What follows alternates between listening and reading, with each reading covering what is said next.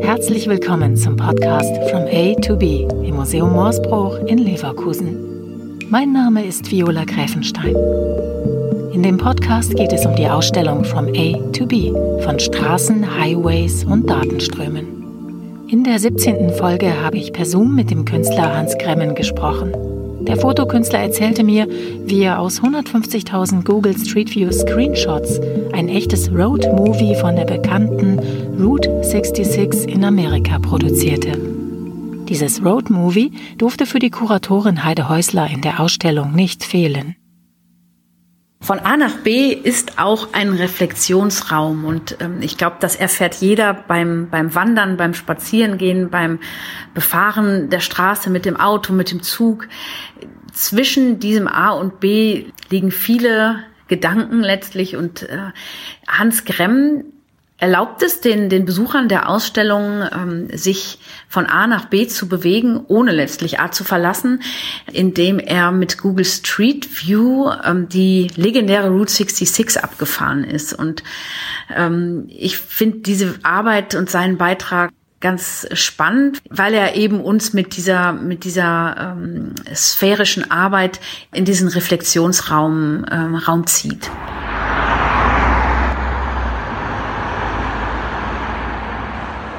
Hello, Hans. It's nice to have you on the podcast. Could you please introduce yourself?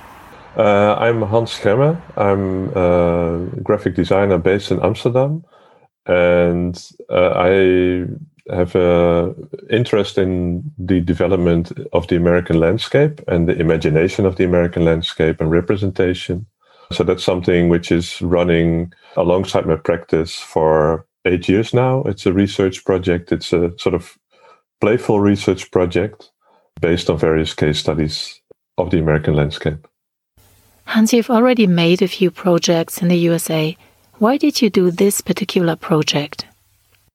Being on the road, uh, the road trip as a phenomenon is very romanticized. And so I, I was doing a lot of these small case studies, for instance, about Niagara Falls and these kind of relations between photography, representation, the role of tourism, and the role of expectation, that's somehow what binds all these case studies that I'm doing about the American landscape. Because it's it's uh, also here there was in my head some sort of like short circuit because I was reading John Steinbeck's The Grapes of Wrath. Actually, he came up with the term the Mother Road. It's written in the late 30s and uh, he, he he tells about a family who is traveling from uh, Oklahoma, like mid America, to the West in search for a better life. But it's a really harsh trip. People die. It's, it's, it's not romantic.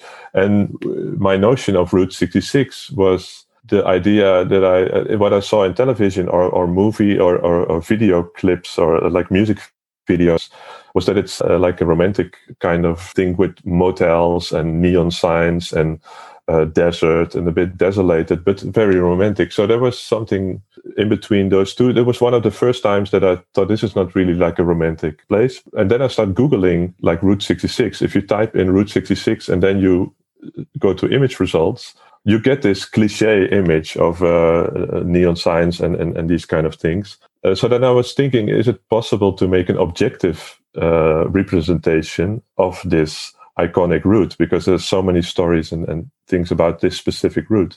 And what was your plan then? How did you proceed? And uh, that was around the time that Google Street View was introduced uh, as a tool. So what I did is basically I started in Chicago. It's going from Chicago all the way to Los Angeles through Midland, USA. I started at the starting point in Chicago, and then you can put yourself on the map with Google Street View.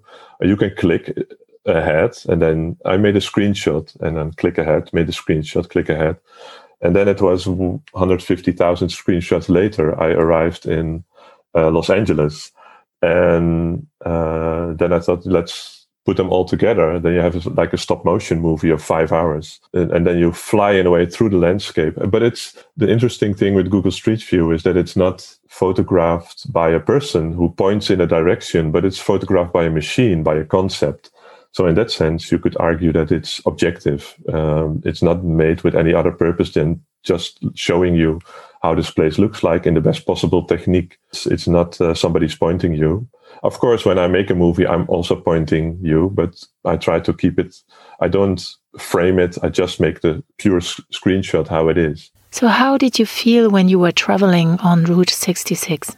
The experience for me was it, it was very related to real traveling, so to say. And at a certain point, because I was also uh, I was having maps on my lap, and I was trying to find a way and reading into certain areas that I was visiting. Uh, it really felt like traveling. Um, and also, then I started thinking, yeah, what's the difference? Because I was drinking coffee, and I was uh, uh, looking at a screen. And if you're in a car, you're also looking at a screen. And now nowadays, all the cars are somehow sealed off. You have air conditioning, so you're not you have controlled temperature in a car, which has not so much to do with temperature outside the car. In that sense, uh, it was it was not so much different. I could even order like like fast food to bring it to my house and uh, to use chains which uh, which are also located in the USA. I mean, it's it's it's an interesting thing to think about. That do you really have to travel to be able to travel? I don't. I think there's there's something it's also state of mind it's also it's not really and especially now of course you cannot if everybody's very limited but nevertheless you can you can travel and uh, it's you can see things in in, in different ways and uh, you could argue if that's less valuable or it's it's also an experience and for me it was very yeah i really got into a sort of uh, like a like a like a flow it was very uh, this landscape is slowly changing it was I once calculated that my, the speed it took for me to make is the same as walking distance. So if I would walk the entire route, it took me three months to make all these screenshots uh, and all the hours if I calculated. And if I would walk the actual route, it would be more or less the same time that I would spend on the road. You can have the landscape, you can really absorb it. And do you use Google Street View in normal life? Well, I, I, use Street View a lot. Also, for instance, if I have to go to a fair to Paris and I have to drive there by car, and my van is is a bit bigger than than it's easy in the streets of Paris, I start checking the, how the roads are in Paris, so to see, okay, I don't have, need to go to this parking garage. I should better go to this one. It's a little bit further, but with my big big van, that's that's the easier way uh, to take the right turns. So it, I, I, really use it as a tool to orientate myself uh, and, and as a user's tool, but also, especially now, I'm when I cannot travel and I was supposed to travel, I simply visit those, those places and I, I, I look around uh, a bit. Uh, for me, it's a really great tool as an alternative or even as a as an experience on itself. What was the main purpose of your project? For me, this project was really based on the the horizon aspect of the road, like uh, the infinite road in a way, the never-ending road. And the main purpose of this project was uh, not, yeah, it was going from A to B, but then being in between A to B, basically. So that A is Chicago and B is Los Angeles. That's that's a given fact, but that was not really what interested me. And what I'm doing now is I'm focusing more on um, on the sides of the road, so not on the horizon, in which is in front of me, but more what's to the side. So I'm I'm making an inventory of various structures uh, of motels. Like uh, uh, you have six or seven basic shapes of motels, which are uh, alongside the roads, and I'm I'm doing research into that.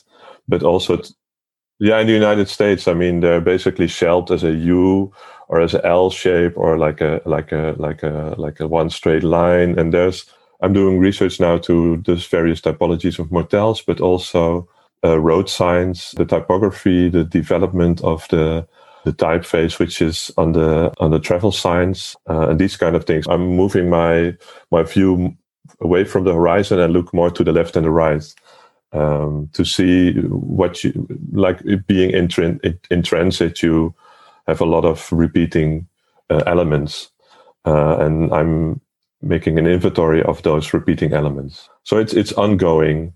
How did you find your way along the route 66 so i used old maps to be able to track it down but it's definitely an illusion but you can you see that every now and then there's a sign you pass now you're on route 66 or an historic Route 66 is what they call it now.